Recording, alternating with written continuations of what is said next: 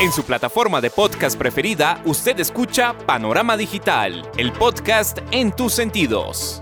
Análisis y opinión de los temas coyunturales de nuestra sociedad, en donde el periodismo está al servicio de la verdad. En su dispositivo de pantalla hay un escenario para la construcción de opinión pública con las voces de los protagonistas. A sus oídos llega Andrés Barrios Rubio, una voz con imagen y credibilidad. Panorama Digital el podcast en tus sentidos.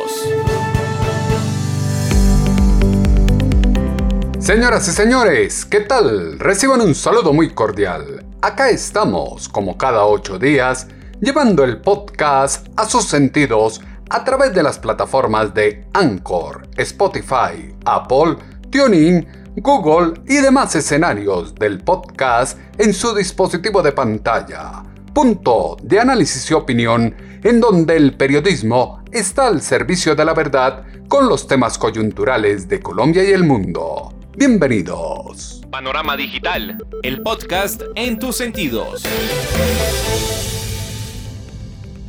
Lo que ocurrió en las tribunas del distrital Nemesio Camacho El Campín de Bogotá no es más que el fiel reflejo de la descomposición social al interior del colectivo colombiano, lo que ya se vio en medio del paro protestas, violencia, mezquindad, se trasladó a las graderías de un estadio. El escenario, propio del fútbol en Colombia, fue manchado por el comportamiento de unos vándalos bárbaros que atacaron niños, familias y demostraron que hay una bomba de tiempo al interior de lo que es el balompié nacional. Esa mirada por encima del hombro de directivos, Federación, Di Mayor y el propio gobierno a lo que viene ocurriendo desde hace muchos años en el fútbol del país, está detonando en lo que muchos esperaban, en las barras bravas. Es momento de hacer un alto, de tomar sanciones ejemplares y poner en orden lo que debe ocurrir en el mejor espectáculo del mundo. El que se oye en su plataforma de podcast es Andrés Barris Rubio con Panorama Digital el podcast en tus sentidos. Panorama Digital, el podcast en tus sentidos.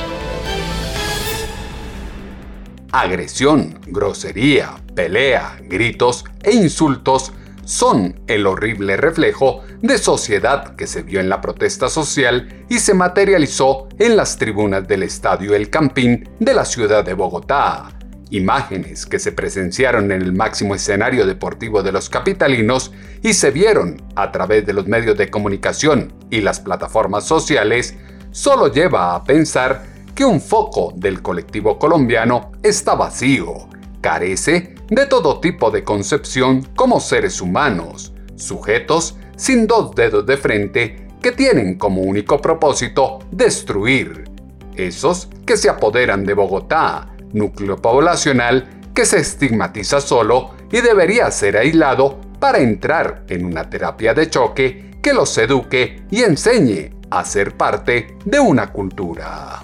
La realidad social se interpreta con las voces que son noticia. Panorama Digital, el podcast en tus sentidos.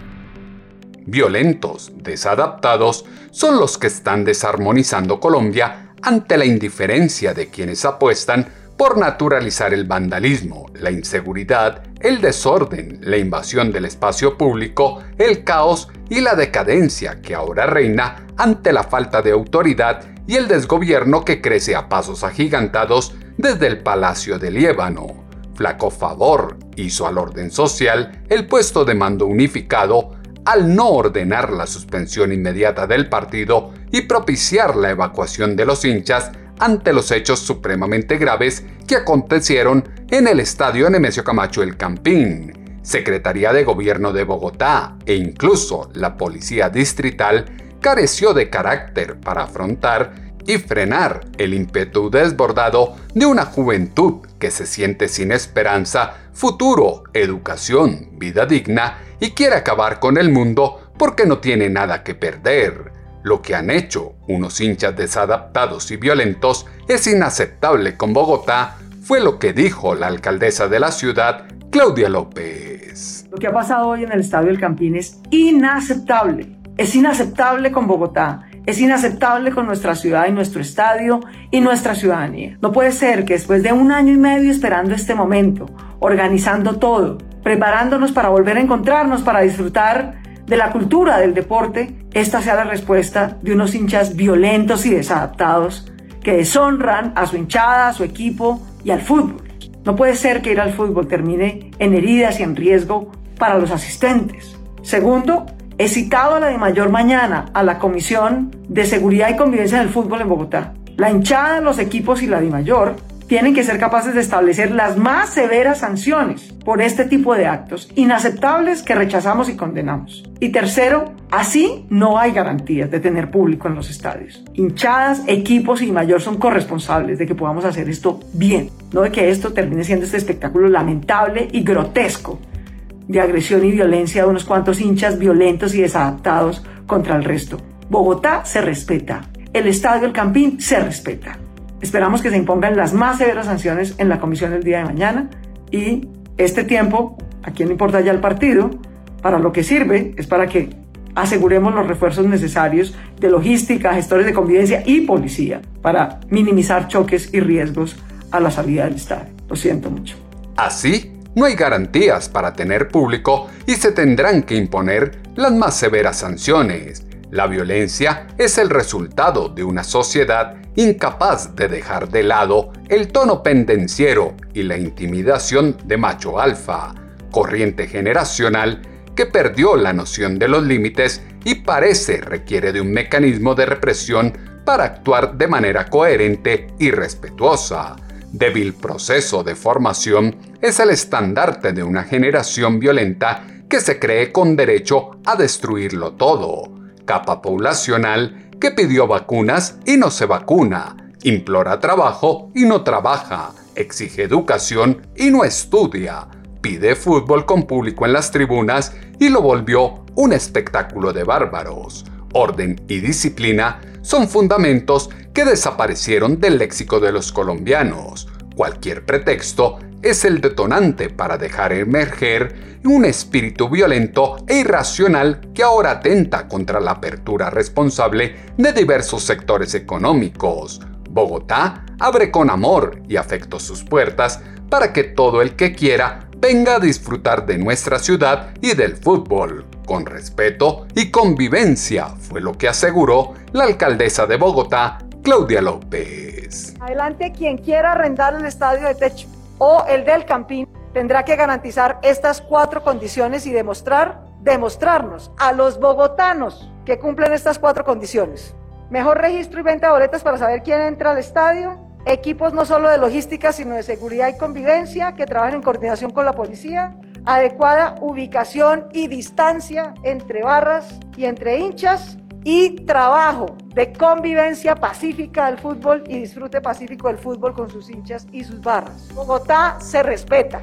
En Bogotá abrimos las puertas con amor y con afecto para que disfruten de nuestra ciudad, del fútbol, de los espectáculos, con respeto y con convivencia. No pedimos más, pero no aceptamos menos. Durante un año no ingresarán las barras del Atlético Nacional ni al Campín ni a Techo. Tercero, en lo que resta del torneo y del año que nos queda, no permitiremos el ingreso de barras visitantes al Estadio El Campín, ni a techo. Y por último, evidentemente, aunque la hinchada de Santa Fe ayer fue víctima de la agresión, cometió el error de invadir la cancha y por ese error va a asumir unas consecuencias, pero realmente fue víctima de una agresión. Sin embargo, como el club tenía un contrato de arrendamiento con nosotros, que lo obligaba a garantizar unas condiciones logísticas de ubicación de sus diferentes barras en diferentes gradas, de garantizar el distanciamiento y de no invadir la cancha, las incumplió evidentemente, pues tenemos que abrir un proceso sancionatorio al club por haber incumplido las condiciones logísticas eh, del contrato de arrendamiento. Las cuatro condiciones que deben cumplir quienes quieran arrendar el campino techo y medidas para las próximas fechas paños de agua tibia, demagogia y populismo que acompaña al gobierno distrital en la que ha llevado a los desadaptados de los bloqueos al estadio. Es urgente desterrar las barras bravas del fútbol que atomizaron el regreso del público al espectáculo de multitudes después de 513 días. Cultura de la agresión e incomprensión en la que impera en Colombia. Vergonzosa batalla campal en Bogotá que tuvo en medio a niños y familias enteras exalta la urgente necesidad de una sanción ejemplar para quienes protagonizaron los desmanes en las tribunas, continuidad del partido para proteger los intereses comerciales de la mayor, los clubes y las empresas públicas y privadas conexas al espectáculo, solo demuestran que la sociedad hizo parte del paisaje el macabro proceder de la política, el estadio y la calle. Se transita por el mundo sin dimensionar el valor de la vida. Como siempre, ponen cara adusta y rechazan vehementemente lo ocurrido, pero en el fondo nada en concreto. Solo es escuchar en W Radio al presidente de la DIMAYOR, Fernando Jaramillo. Primero, rechazar vehementemente por parte de los 35 clubes de la DIMAYOR los hechos que sucedieron en el Campín. Son lamentables. Esperamos que el hincha de Santa Fe se recupere, estamos pendientes de él eh, y queremos pronta recuperación. Eso que sucedió no es la representación de una hinchada de fútbol, eso no representa ni al fútbol, ni a un equipo, ni a nadie. Eso es un tema de vandalismo, de desadaptados que deben ser primero identificados plenamente y judicializados. Y en eso pues está la justicia y están las autoridades y esperamos que eso se haga prontamente. Por otro lado, pues nos reunimos con la alcaldesa eh, y, fijamos de alguna manera ella unilateralmente la, autoridad de la alcaldía fijó algunos parámetros para el estadio del Campín de ahora en adelante, que obviamente los clubes pues serán más dispendiosos desde el punto de vista económico, pero que van a cumplir porque la idea es mejorar, la idea es que a pesar de ese hecho bochornoso, eh, volvamos con público al estadio eh, muy pronto. Llevamos haciendo un esfuerzo por más de un año eh, económico, desde el punto de vista de los jugadores, desde el punto de vista de, de bioseguridad, lo que esto ha costado, pues para votar esto por la borda por unos desadaptados. Entonces yo creo que ese es un mensaje positivo. lo otro es que de parte de ella, pues hay unas decisiones que son drásticas. Por ejemplo, la barra de Nacional, los hinchas de Nacional no pueden entrar a ningún estadio, ni a techo, ni al campín eh, por un año. Eh, se tiene que trabajar en el tema logístico de convivencia, no va a ser solo el logístico, sino vamos a tener que tener actores de convivencia en los encuentros, antes del encuentro, por fuera del estadio eh, y en el estadio. Vamos a revisar el tema de distribución de las tribunas, ese es otro compromiso. Eh, y el tema de bioseguridad, el tema de distanciamiento, que no solo por seguridad, sino por seguridad en este caso, también lo vamos a revisar y también ese es un compromiso importante que hemos adquirido. Así que yo creo que los clubes son parte de la solución y no parte del problema eh, y vamos, vamos a actuar de esa manera. La responsabilidad es de todos, menos del fútbol, y en concreto no queda nada fuerte de sanciones para mejorar la situación. La violencia acecha y vulnera la existencia y los derechos de quienes nada tienen que ver con el conflicto. Lamentablemente, es ver que el gobierno nacional y distrital actúan como un agente pasivo ante el drama humanitario que se teje en torno a la intolerancia poblacional. Lo que ocurrió en el Campín llama a sanciones ejemplares para la plaza y para los equipos de fútbol. Directivos que ahora quieren pasar de agache deben contar en qué quedó el proceso de carnetización de los hinchas e identificación plena de los barras bravas para prevenir la entrada de estos delincuentes. Esta semana fallaron los protocolos de seguridad. Quedó claro que el negocio privado protege sus intereses, el rating, por encima del bien común. La carnetización es un tema pendiente que ya pagaron los hinchas, pero nadie responde por dar vía libre uniendo bases de datos gubernamentales como se extrae de esta declaración en W Radio del presidente de la DIMAYOR, Fernando Jaramillo. Carnetización. Es un tema que ya pagaron muchos hinchas, yo creo que aproximadamente 300 mil por un costo de 12 mil pesos. Hay que hacer algo con eso. Si tecnológicamente todavía es viable, es hacerlo cumplir.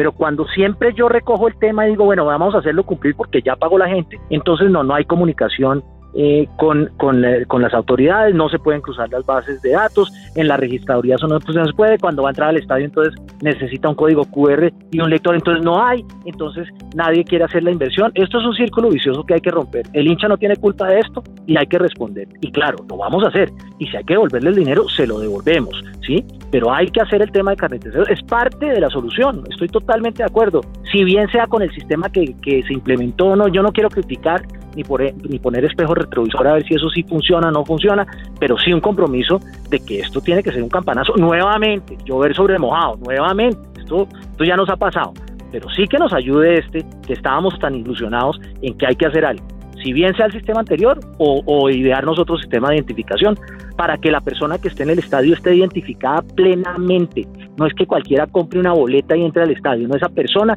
está identificada, huella digital, identificación facial, antecedentes, absolutamente todo. El fútbol perdió su esencia en las tribunas y ahora debemos pensar cómo se procede con criminales en un recinto. Fanatismo y egoísmo que raya varios sectores de la vida en Colombia, saca a flote que la pandemia dejó en la esfera social peores personas, seres ecpáticos incapaces de comprender que el fútbol es un juego para apasionarse, apoyar y victoriar, pero ahí para. El problema es la falta de civismo y cultura.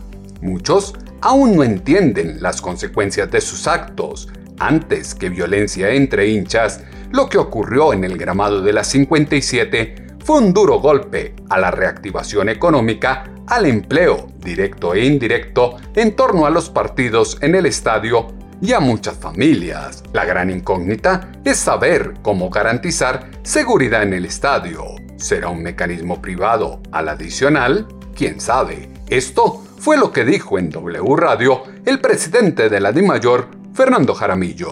No, está el tema de la logística, que además es un requerimiento para alquiler del estadio que no necesariamente garantiza seguridad privada. No, no, no es que no hubiera policía suficiente, uniformados. 1.200 para un partido clase A como este, de verdad que es suficiente. Lo que pasa es que esto desbordó cualquier, cualquier reacción de la policía anticipada, porque es que fue una reacción absurda. Yo estaba en el estadio y eso en menos de un minuto teníamos esta situación formada. ¿sí? No hubo tiempo de que la policía reaccionara eh, oportunamente y eso pues causó estos disturbios que, vuelvo y digo, totalmente lamentables, totalmente reprochables eh, pero esto se sale de la mano, se sale de las manos en un segundo. Por eso hay que actuar antes de que esto pase, no ya cuando pasa. Cuando pasa es muy difícil de controlar.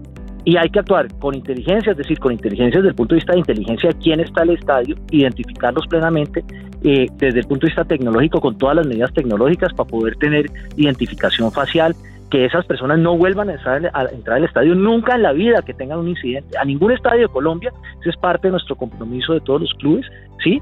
Eh, y, de alguna manera prever estas cosas mejor. Siempre, obviamente es fácil señalar a alguien como culpable y eso siempre pasa cuando, cuando esto sucede. Eh, pero creo que aquí hay aprendizajes, vamos a capitalizarlos positivamente y vamos a trabajar para cerrar esas brechitas que tenemos para que esto, pues no puedo asegurar que nunca más vuelva a pasar, pero que sea más difícil de que pase. Vuelve el tema de la identificación facial y las eternas promesas de solución que no pasan de ser palabras de los dirigentes. Antes que pasaportes de vacunas para entrar al campín, Colombia requiere de mecanismos biométricos de identificación que permita saber quiénes van al estadio. Coja en la justicia y no demora en quedar en libertad quienes atentaron contra la vida y la seguridad de los 8.561 asistentes.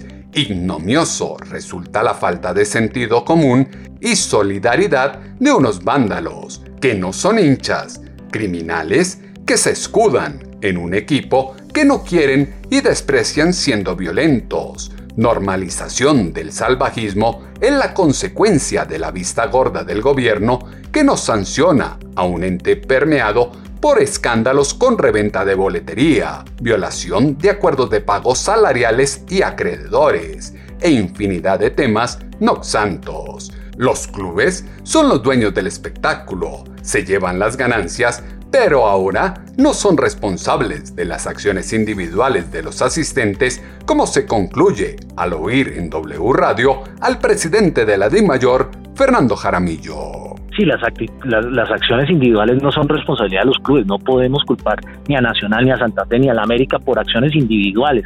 Esas se tienen que identificar y judicializar, esa es una responsabilidad individual, pero que hay que hacer un trabajo con ellas definitivamente. No las quiero llamar barras bravas. Ahora, no todos los barristas son delincuentes, no.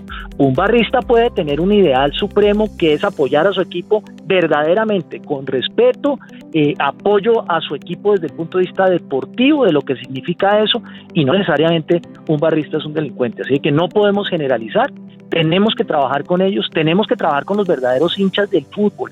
Esos no son los hinchas del fútbol, esos no se pueden llamar ni hinchas ni barristas, se tienen que llamar por su nombre, son delincuentes, ¿sí? Entonces, nos tenemos que identificar con los buenos y verdaderos hinchas, trabajar con ellos desde el punto de vista social, trabajar con ellos desde el punto de vista de integración, ¿sí? Para tomar medidas que beneficien a todos, a ellos mismos, para que cuando vayan a ejercer su turismo de manera adecuada, tengan la seguridad de un estadio que tiene todas las condiciones para que ellos estén ahí, ¿sí?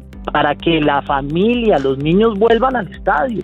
Es que esto a los que menos nos conviene es a los clubes y al fútbol en general esto que sucedió en Bogotá tiene una repercusión a nivel nacional y tenemos que tener mucho cuidado con eso. Autoridades locales pueden decir, yo no quiero esto en mi estadio. Se tiene que trabajar con los verdaderos hinchas. El problema es que ya no están en los estadios. Lo visto en el fútbol es lo que pasa todos los días en todos los ámbitos. Llegó el momento de evolucionar culturalmente en cosas tan elementales como dejar de ver en el otro un enemigo. Crisis atada a la violencia urbana imposibilita comprender al otro desde sus diferencias. Estrategia mediática que buscaba pasar la página y tapar con el fútbol las controversias de la burgomaestre con la recuperación de la malla vial, pasó factura de contado y enciende las alarmas por lo que puede llegar a pasar con la apertura de conciertos, cines, teatros y bares en medio de una pandemia que es nueva, la peste de inconformismo, la intransigencia y la violencia de una sociedad enferma. Este es un ciclo que se repite constantemente y en el que siempre se habla mucho, pero no se llega a nada concreto como ocurre en el fútbol así como lo afirmó en W Radio el presidente de la DIMAYOR, Fernando Jaramillo. Mire, justos por pecadores, el viejo refrán, definitivamente. En eso tienen razón los hinchas en estar descontentos, ¿sí? Unos pocos nos dañaron lo bueno que habíamos hecho durante un año larguito para regresar al estadio. Desafortunadamente es así. ¿Qué le voy a decir a los hinchas que están descontentos? Nada, esa es la realidad. Esa es la realidad en que nos tenemos que enfrentar hoy en Bogotá. Espero que podamos manejar eso de una manera diferente en las otras ciudades del país. Tiene razón y es el tema del pastorcito mentiroso. ¿Qué me van a creer a mí lo que estoy diciendo? Ahora, yo estoy diciendo, haciendo un análisis de lo que está pasando y lo que se debe hacer y obviamente tenemos toda la voluntad para hacerlo. Eso lo tenemos que concretar en acciones, ¿sí? No es fácil digamos, el ecosistema del fútbol no es fácil manejarlo, no es fácil tomar esas decisiones. Eh, nos hemos encontrado con muchos obstáculos, unos internos nuestros y otros externos. Eso es lo que tenemos que, sobrellevar. Ahora, yo, yo bueno, no me voy a justificar yo, pero llevamos un año manejando una crisis. Esto que pasó ayer no es la primera vez que pasa, ¿sí? Eh, y, y, seguramente la gente está muy decepcionada, pero tenemos que encontrar la manera de salir de esto y de alguna manera de que esto nos dé enseñanzas eh, para poder regresar al fútbol, regresar al estadio con más seguridad, no hay duda. Hay que prestar atención a lo que ahora pasó en Bogotá, que no está lejos de replicarse en otras ciudades colombianas. Trinos de indignación, capturas de la policía, judicialización por parte de la fiscalía deben pasar del discurso a la acción. Triste es saber que en unos meses se volverán a ver los mismos delincuentes en los estadios, mientras se siga alimentando el odio desde los medios de comunicación, la plaza pública y las redes sociales, se continuarán matando unos con otros por las estupideces más baladíes, hecho que solo conviene a los que se benefician del conflicto permanente. El fútbol es un negocio y quedó demostrado con la continuidad del partido. Hoy todavía se ratifican en que el show debe continuar, como lo dijo en W Radio el presidente de la DIMAYOR, Fernando Jaramillo. Sí, sí creo, sí creo porque en el momento, claro, es difícil. Uno hace el análisis posterior y dice, no, pero ¿cómo se les ocurre continuar el partido? Pero en ese momento, en la coyuntura que estábamos viendo, en la situación que estábamos viendo con las autoridades del partido, que son primero el árbitro, segundo obviamente el comandante de la policía de Bogotá que estaba ahí presente manejando el operativo, ¿sí? Y ellos consultados y, y el mismo comandante de la policía dijo, lo mejor es continuar porque tenemos que asegurar el perímetro con más gente y tenemos que ver que esto no se nos convierta de verdad después en que afuera del estadio tengamos una situación más grave que lamentar. Entonces, claro, yo entiendo a la gente que está descontenta. La policía estuvo presente y el compromiso de la policía es primero seguir prestando un servicio adecuado. Yo sé que es muy fácil siempre señalar a la policía como culpable, no lo queremos hacer en este momento por ningún motivo. Yo estaba presente, vi el operativo de la policía, vi lo que sucedió, ¿sí? más de 1.200 unidades de policía estaban en el estadio, alrededor del estadio. De verdad, para un partido clase A es, es suficiente, Yo creo que hay que hacer inteligencia, yo creo que hay que entender a los, a los pobladores, a los habitantes cercanos al sitio que no pueden estar sometidos a un tema de, inseguridad cada vez que se va a jugar un partido de fútbol. También hay de alguna manera una repercusión por fuera del estadio que tenemos que entender. Ahí inclusive en la reunión había varios de las de, de, Teusaquillo y de Chapinero, pues quejándose, ¿sí? Y que el enemigo es el fútbol y todo. Yo no lo veo así, pero también hay que oírlos, también tenemos que trabajar con ellos, porque no podemos dañarle la vida a, esta gente que vive al lado del estadio por ningún motivo, y esa no es la, la intención del fútbol, no señores. No se puede descargar la responsabilidad en la policía. Acá el problema es más grave de lo que se dimensiona y está en la sociedad la falta de educación en la que permite que las emociones y los pensamientos sobre un equipo de fútbol sean el perfecto cóctel de felicidad que sustituye la realidad del día a día por un imaginario. No se entiende qué pasa por la mente y el corazón de alguien que actúa con tanta rabia y agresividad contra otro por el simple hecho de portar otra camiseta. Andrés Barrios Rubio está a un clic de distancia con Panorama Digital, el podcast en tus sentidos. Es claro que se puede ser mejor hincha y seres humanos, pero se debe trabajar mucho para dejar de manchar un deporte como el fútbol que cada vez aleja más a los nuevos hinchas de las tribunas. Coliseo Romano tuvo su símil en el estadio distrital Nemesio Camacho El Campín de la ciudad de Bogotá, elementos que fueron insumo para la columna de opinión en pulso.com que esta semana hemos titulado Tarjeta Roja en la Tribuna. Sus comentarios, como siempre, los esperamos en la cuenta en Twitter, arroba atutobarrios, o en la página web www.andresbarriosrubio.com. El panorama digital se amplía en www.andresbarriosrubio.com. Con todo el respeto por los seguidores conscientes, el fútbol no puede seguir lleno de fanáticos apasionados que parecen ser animales salvajes en un corral incontrolable. Abordaje humano y social que tanto aclaman las multitudes exalta la turba y solo se controla con la fuerza policial. Triste es reconocer que ya un estadio de fútbol en Colombia dejó de ser apto para la familia, no existe seguridad ni tranquilidad.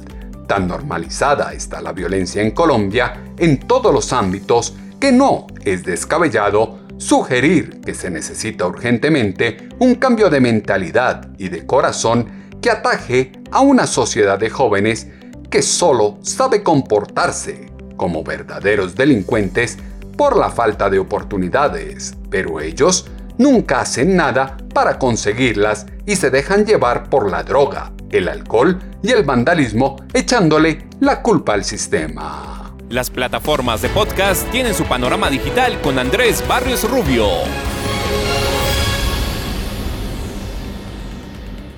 En ocho días volveremos a tener una cita, ustedes y nosotros, en su dispositivo de pantalla a través de las plataformas de Anchor, Spotify, Apple, TuneIn, Google y demás escenarios en donde llevamos el podcast a sus sentidos. Escenarios de análisis y opinión en donde los temas coyunturales de Colombia y el mundo tienen al periodismo al servicio de la verdad. En este, su podcast, Panorama Digital con Andrés Barrio Rubio. En su plataforma de podcast preferida, usted escucha Panorama Digital, el podcast en tus sentidos. Análisis y opinión de los temas coyunturales de nuestra sociedad, en donde el periodismo está al servicio de la verdad. En su dispositivo de pantalla hay un escenario para la construcción de opinión pública con las voces de los protagonistas. A sus oídos llega Andrés Barrios Rubio, una voz con imagen y credibilidad. Panorama Digital, el podcast en tus sentidos.